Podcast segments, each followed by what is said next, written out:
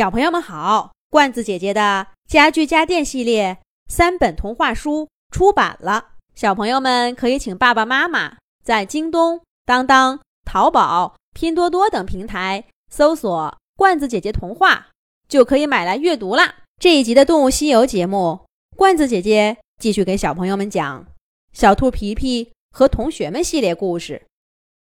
小镇上来了新邻居的第十一集。小兔皮皮的外婆，小动物救援队德高望重的兔队长，带队来到山火肆虐的山林。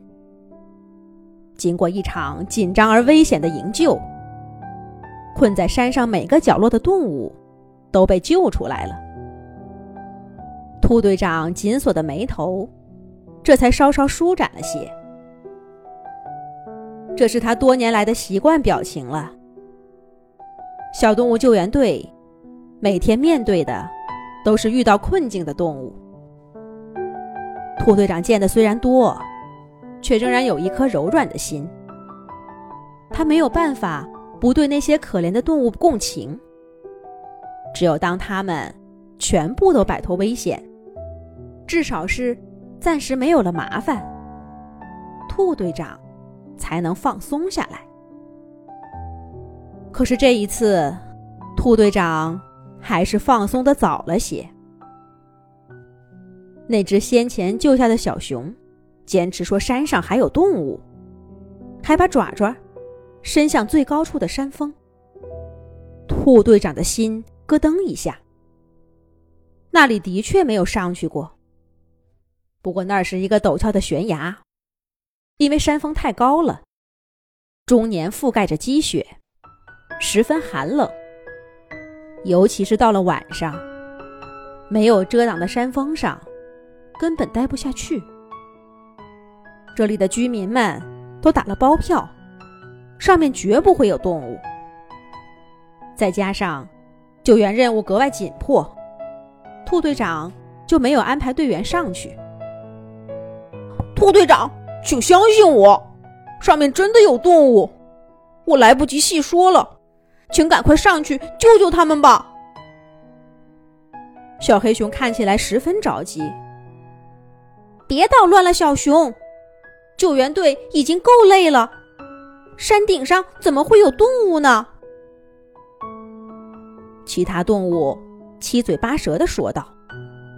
小熊更着急了。要怎么说你们才肯相信？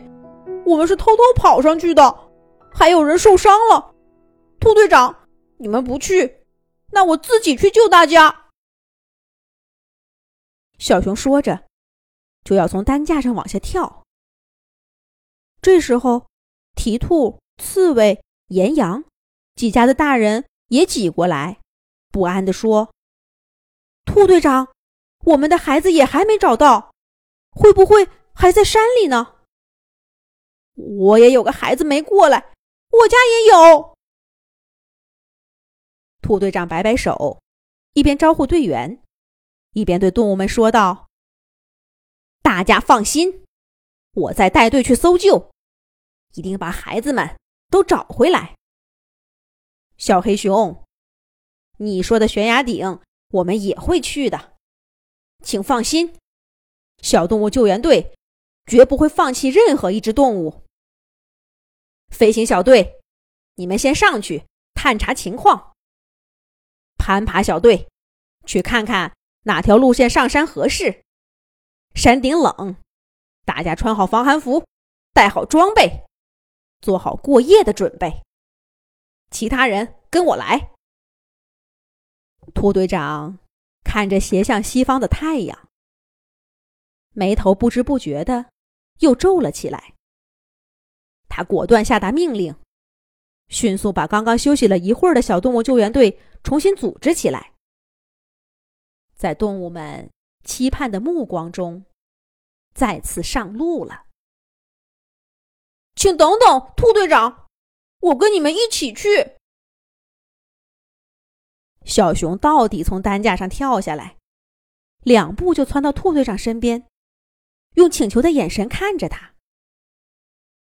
兔队长拍了拍小熊的肩膀，柔声说道：“我知道，你有朋友在山顶。放心吧，我一定会把他们平安带回来的。你身上还有伤，好好休养吧。”毛毛，别过去，山上太危险了，让动物救援队去吧。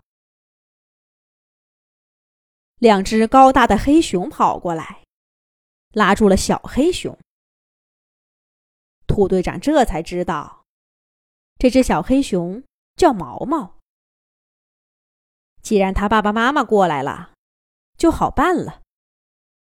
兔队长冲两只黑熊点点头，正要出发，毛毛却转身对爸爸妈妈说道：“爸爸妈妈。”伙伴们都是跟我去的山顶，只有我知道他们的位置。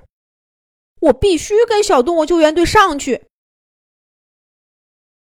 然后，毛毛又转身看着兔队长，认真的说：“兔队长，我只不过烧到一点毛发，早就没事了，请带我上去吧。